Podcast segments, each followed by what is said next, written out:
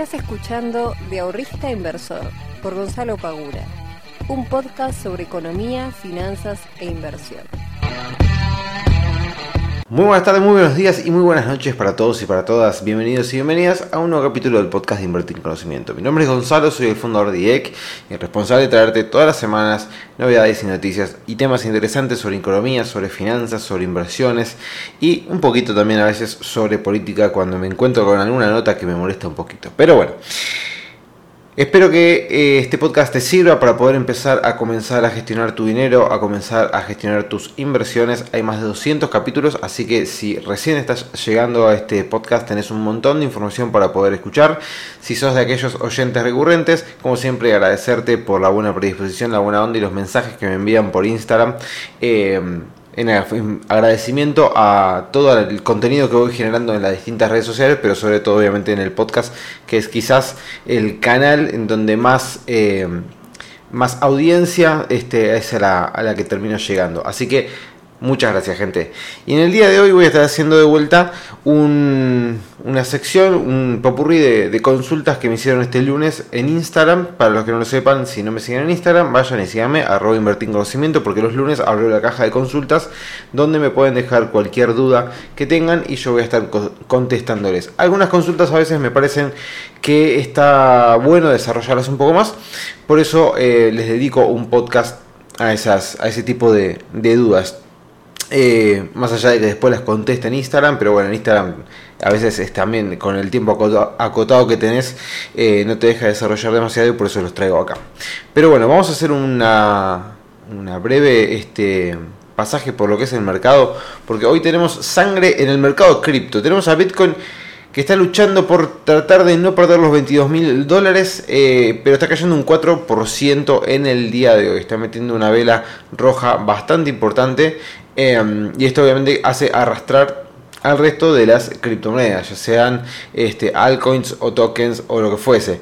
La, cuestión es que varias de ellas están cayendo entre un 5, un 6, un 10, un 13, algunas un 15, otras, y bueno, de ahí para lo que se imaginen. Pero em, tengamos en cuenta que varias de ellas, varias de ellas, hay una que yo tengo y que viene subiendo bastante bien, que se llama BRA, Veracity, Em, que subió un 400% desde que Bitcoin comenzó su escalada em, desde aquellos 16 y 16500 eh, creo que era una cosa por el estilo. Con lo cual hay algunas que han subido bastante en estas últimas semanas.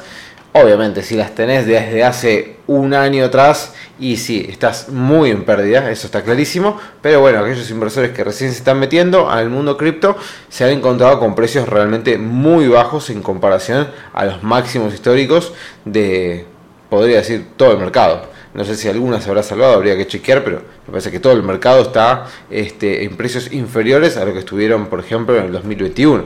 Es más que seguro.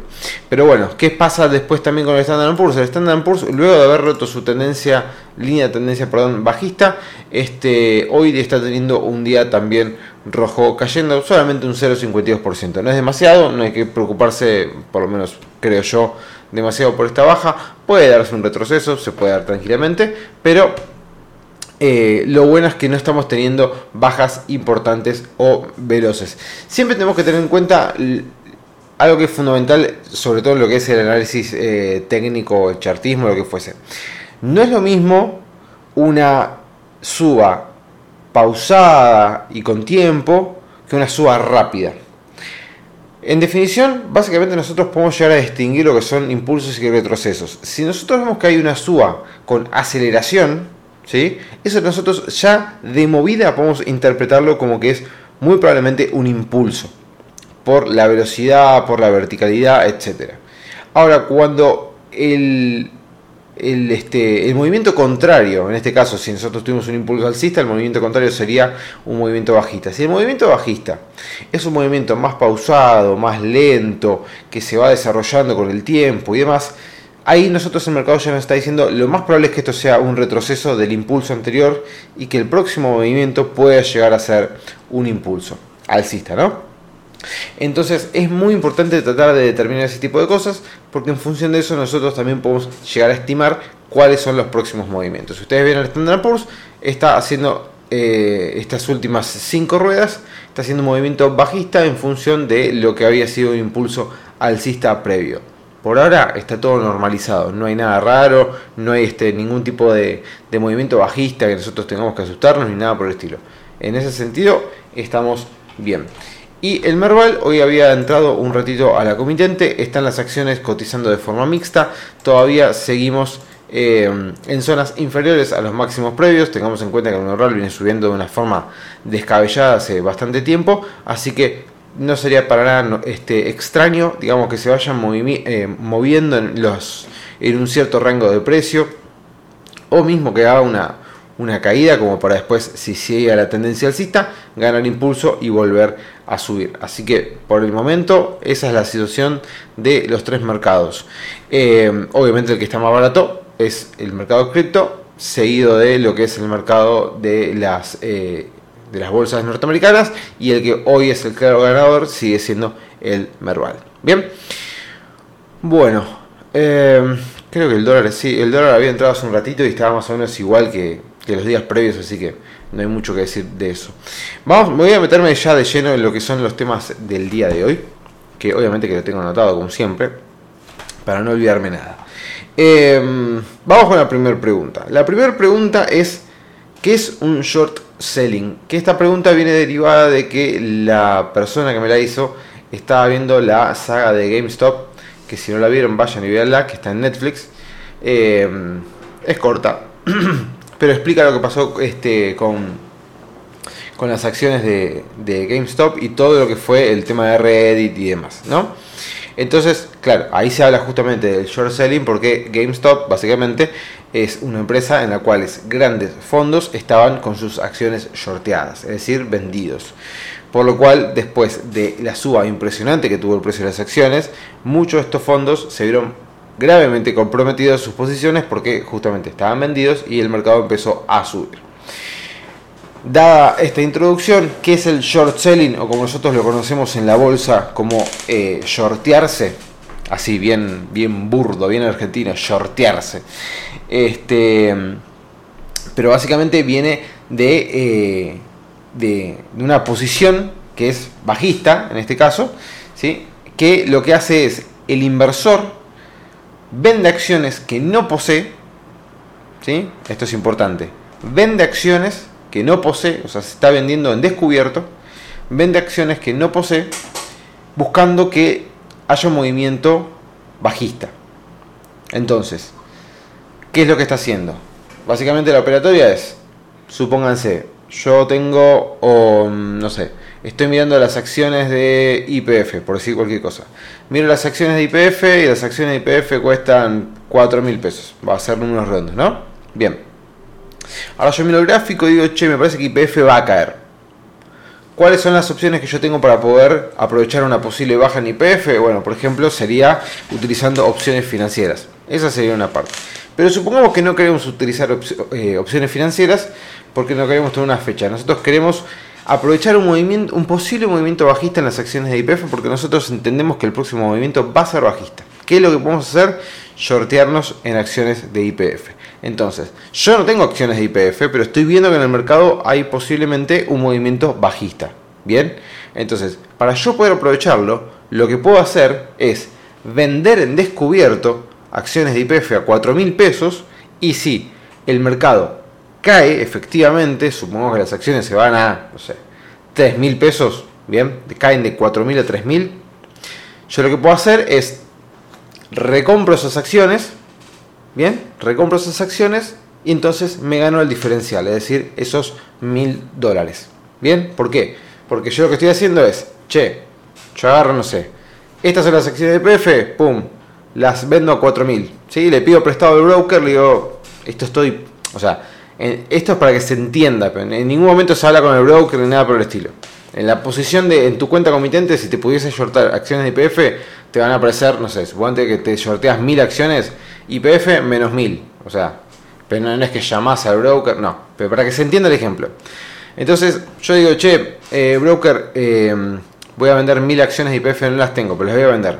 Bueno, listo, ya está, te apalancaste, te shorteaste, perfecto. Entonces, vos vas, vendés mil acciones de IPF a 4 mil pesos. En tu cuenta comitente estás menos 1000 acciones. ¿Ok? ¿Cómo haces vos para cerrar esa posición? Tenés que salir a comprar las acciones después para devolvérselas, este, vamos a suponer hipotéticamente, en este caso al broker, que es el que te las prestó. El broker te prestó 1000 acciones de PF, vos las vendiste a 4000, se las tenés que devolver. Bien, entonces, ¿cómo haces para devolvérselas? Las tenés que comprar y listo. Entonces, vos las vendiste a 4000, cayó a 3000, tenías razón, las compraste a 3000. Entonces, vendiste a 4000 algo que compraste a 3000, ganaste 1000 pesos. Eso es shortearse, a grandes rasgos, bien, para que se entienda el ejemplo. Eso es shortearse. Es armar una posición en la cual vos no sos el poseedor de las acciones, sino que las estás tomando prestadas, ¿sí? Y para cerrar esa posición, después vos tenés que recomprar esas acciones. Si vos tenías razón y las acciones terminan cayendo, vos cuando las recompras a un precio inferior al que las vendiste, terminas ganando la diferencia. Ahora, en el caso contrario, en el caso de que te equivocaste y el mercado comienza a subir de precio y las acciones de IPF en vez de 4.000 valen 5.000, vos para dejar de perder dinero las vas a ir a comprar a 5.000 pesos algo que vos vendiste a 4.000. O sea que en este caso vas a tener una pérdida de 1.000 pesos por acción. Bien.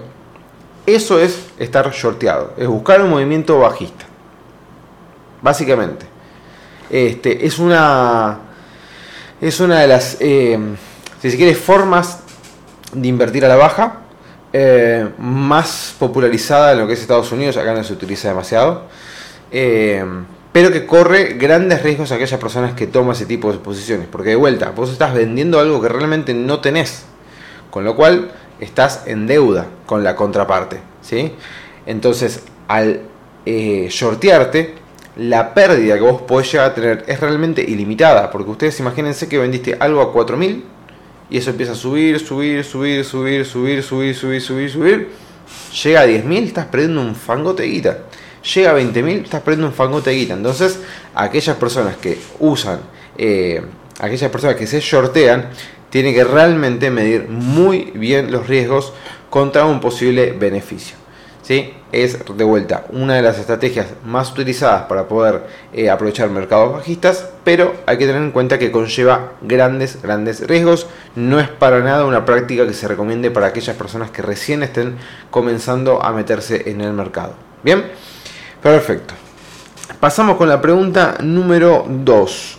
Y me dicen, ¿cómo puedo hacer seguimiento a carteras con distintos eh, horizontes de inversión? Es muy interesante la pregunta porque claro, vos puedes tener, por ejemplo, distintos objetivos. Un objetivo puede ser, no sé, comprarte el día de mañana una casa. Este, el segundo objetivo puede ser comprarte un auto.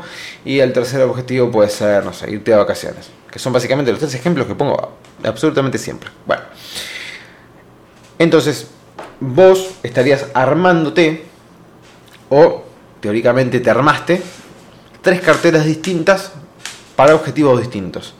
¿Por qué uno haría tres carteras distintas para objetivos distintos? Y bueno, porque no es lo mismo invertir para dentro de seis meses o para dentro de un año que pueden llegar a ser tus vacaciones que invertir para dentro de 20 años que puede llegar a ser lo que te pueda demorar conseguir el dinero para comprarte una casa. ¿Bien? Hasta ahí perfecto. Entonces, ¿cómo se puede hacer el seguimiento a carteras de distintos horizontes? Yo entiendo que esta consulta parte desde el hecho de que no tiene divididos los, eh, las carteras. Es decir, tiene una sola cartera, pero dentro de esa única cartera tiene varios objetivos distintos. Entonces ahí es cuando surge el problema. Porque yo, por ejemplo, estoy suponiendo, eh, tendría que después preguntar a esta persona, pero supongamos que es como yo estoy mencionando ahora. Si yo tengo una única cartera en la cual tengo, por ejemplo, eh, CDRs tengo renta fija, tengo un poquito de derivados financieros y tengo X cosa más. Bueno, listo, fantástico. Ahora, si esa misma cartera la voy a estar utilizando o la estoy invirtiendo para cumplir objetivos distintos en plazo y en montos, ya voy a tener un problema. Porque si yo tengo una cartera eh, con mayor cantidad de renta fija, en el largo plazo yo estimo que voy a tener rendimientos mucho eh, mayores que si tengo una cartera de renta fija. Bien, ahora, en el corto plazo yo no sé qué puede llegar a pasar con una cartera que tenga una gran ponderación en lo que es renta variable. Entonces, si es así, y yo dentro de un año me tengo que ir de vacaciones, lo más probable es que esté eh, metiéndome en un riesgo excesivo para poder después paliar el gasto que me conlleve irme de vacaciones. Eso partiendo desde el supuesto de que esta persona hizo una única cartera o tiene una única cartera y dentro de esa cartera tiene distintos objetivos. Bien, ahora, ¿cómo yo puedo hacer el seguimiento? Pero fácil, fácil, recontra fácil, ni siquiera necesito una planilla de Excel, no necesito absolutamente nada. ¿Cómo puedo hacer yo el seguimiento de carteras con distintos horizontes de inversión? Lo más fácil, lo más fácil que uno podría hacer es tener tantas cuentas comitentes como objetivos de inversión yo tuviese. Supongamos que tengo tres, como mencioné recién, la casa, el auto y las vacaciones. Perfecto. Voy a tener tres cuentas comitentes. Una la cuenta comitente de la casa la voy a abrir en, no sé, Bull Market, por decir algo. La mm, cuenta comitente del auto la voy a abrir en Invertir Online. Y la cuenta comitente que voy a utilizar para irme de vacaciones la voy a abrir en Coco Capital. Listo, ya está. Más fácil que eso, imposible. ¿Cómo me está yendo la cuenta, eh, mi cartera de inversión que armé para las vacaciones? A ver, entro a Cocos Capital, contraseña, Tuki, a ver, bueno, estoy ganando tanto, perfecto. ¿Cómo me está yendo en la cartera que armé para comprarme el auto? Bueno, vamos a invertir online. A ver, ¿cómo me está yendo en la de la casa? Bull Market, a ver, listo, ya está. Lo más fácil que puedes llegar a hacer es eso, o sea, tener tres cuentas comitentes distintas en, en, brokers distintos y armarte tres carteras distintas, una para cada uno de los objetivos. Más fácil que eso imposible. Vas a tener todo separado. Ya sabes que en Cocos Capital tenés la de las vacaciones, que en Invertir Online tenés la del auto y que en Bull Market tenés la de la casa. Chau, ya está. Más fácil que eso, imposible. De vuelta, no hace falta ni que lleves un Excel. Obviamente que si llevas tu Excel como backup para anotar bien cuándo compraste, a qué precios, etcétera, etcétera, etcétera, fantástico, mejor todavía. Si tenés tres Excel, mejor todavía. Pero de esa forma vos ya tenés diversificado y ya tenés eh, dividido cada uno de tus objetivos con distintos horizontes de inversión y con su respectiva cartera. Obviamente que en algunas cosas quizás la cartera se va a repetir bastante o va a ser similar. Quizás la del auto sea bastante similar a la de la casa, quizás con un poco menos de exposición a lo que es este, volatilidad, pero no sé, capaz tenés, supongamos, ¿no? el ETF del Standard Poor's en en este, ¿cómo se llama? En tu cuenta comitente del auto y también tengas el Standard Poor's en tu cuenta comitente de la casa. Y uno diría, che, ¿y para qué yo quiero tener dos cuentas distintas si voy a tener el mismo activo? Bueno, fantástico. Y también tendría toda la razón del mundo. Ahora, si querés solucionar un tema de, tengo un montón, no sé, tengo como cuatro objetivos distintos, con distintos este, horizontes de inversión y la verdad que me estoy haciendo un quilombo porque tengo solamente una cartera de inversión. Bueno, esta es una solución. ¿Se pueden optar distintas? Obvio que se pueden optar distintas, pero esta es una de las soluciones posibles para poder cumplir esta pregunta que me hizo la, persona en, Instagram. Última, y con esto cierro. Si tendrías una casa, ¿la alquilas o la vendés y con esa plata que vos vendés la casa, la invertís en un plazo fijo y con eso alquilás? De vuelta, si yo tuviese una casa propia, ¿la pongo en alquiler o la vendo e invierto esa plata de la venta en un plazo fijo y con esa plata alquilo. Evidentemente, tengo que presuponer que la persona tiene una casa y que está en, este, esta disyuntiva, ¿no? Eh, vamos a, ponernos en, los zapatos de esta persona. Si yo tuviese una casa, primero, vamos con la parte de alquilar. ¿La alquilarías? Eh, si yo comprara, yo no compraría un departamento o una casa para poner en alquiler y hacerme una renta. ¿Por qué? Porque hoy en Argentina aproximadamente, dependiendo de barrios, dependiendo de un montón de, variables, pero aproximadamente comprarte un inmueble para ponerlo a alquilar te rinde más o menos un 3, un 3,3, un 3,2, un 3,5, pero más o menos por ahí ronda este, el porcentaje que te rinde hoy eh, comprar un inmueble para ponerlo a alquilar en dólares, ¿no? Un 3% anual en dólares. Con lo cual, comprar una vivienda con el gasto que eso conlleva para ponerlo a alquilar y llevarme un 3% en dólares anuales, teniendo en cuenta que la persona te tiene que pagar a término, no te tiene que romper nada, o sea, tener que conseguir un inquilino que te tenga la casa bien cuidada, este, que mantenga el, ¿cómo se llama? El orden, que no te la rompa. Imagínate que cada inquilino quiere poner su cuadrito donde se le antoje, por lo cual te van a estar haciendo agujeros por todas las paredes. Es un tema, ¿bien? O sea que poner una casa en alquiler no es la pongo mientras la plata, no la pongo, tengo que tener una persona que te cumpla con los tiempos este, de pago, que no sea conflictivo, que no sea conflictivo con los vecinos, o sea, son un montón de cosas, ¿sí? Supongamos que todas esas cosas las sacas y que es un inquilino impecable, te está rindiendo aproximadamente un 3% anual en dólares. Con lo cual, hay otras inversiones que te están rindiendo más ya de base. Entonces, no te estarías tomando un costo de oportunidad que no realmente no lo vale. Eso por un lado, o sea que no, no lo haría. Si yo tuviese una casa para alquilar, no, no la pondría en, alquiler. Em, si yo tuviese una casa y estoy viviendo ahí, la única forma que yo me vaya de mi casa para irme a alquilar otra cosa, este, serían en un caso en el cual por X motivo necesito o quiero cambiar de zona. No sé, tengo una casa, un departamento de un caballito y me quiero vivir a, qué sé yo, a Mercedes, ¿no? Que siempre lo nombro. Me queda Mercedes. Bueno, ahí sí podría poner mi departamento de alquiler para alquilar una casa Mercedes. Supongamos, ¿no? En un caso así lo haría. Este, pero si no, no, no pondría un departamento en alquiler. Eh, la otra parte de la pregunta, ¿vendo el departamento y esa plata la pongo en un plazo fijo y con los intereses del plazo fijo alquilo una casa? No, tampoco. ¿Por qué? Bueno, por lo que he explicado y por lo que he hablado siempre sobre el tema de los plazos fijos. El plazo fijo lo que tiene es que si yo encima estoy sacando los intereses para poder alquilar, está bien que me sobraría plata, ¿no? Si te pongo la plata que mete una casa, no sé, vendí una casa a 100 mil dólares, 100 mil dólares son, soy, son cuánto, 35 millones de pesos más o menos. Bueno, con un plazo fijo de 35 millones de pesos, te debería recontra sobrar para poder pagarte el alquiler este, de un departamento, una casa, lo que fuere. Em, ahora, si yo eh, con esa plata, yo estoy sacando los intereses, ¿viste? No estoy haciendo el interés compuesto total, la tasa que yo voy a estar terminando obteniendo, muy probablemente me quede eh, a esta tasa del 75, no le esté ganando la inflación. Em, por lo tal, sacar la plata, o sea, vender un departamento, vender los dólares que van a dar por ese departamento, pasarlo a pesos para meter en un plazo fijo, me estoy descapitalizando mi patrimonio de una manera tremenda, tremenda. Así que no, ni en pedo vendería mi casa para eh, vender esos dólares y ponerse un plazo fijo y con eso alquilar.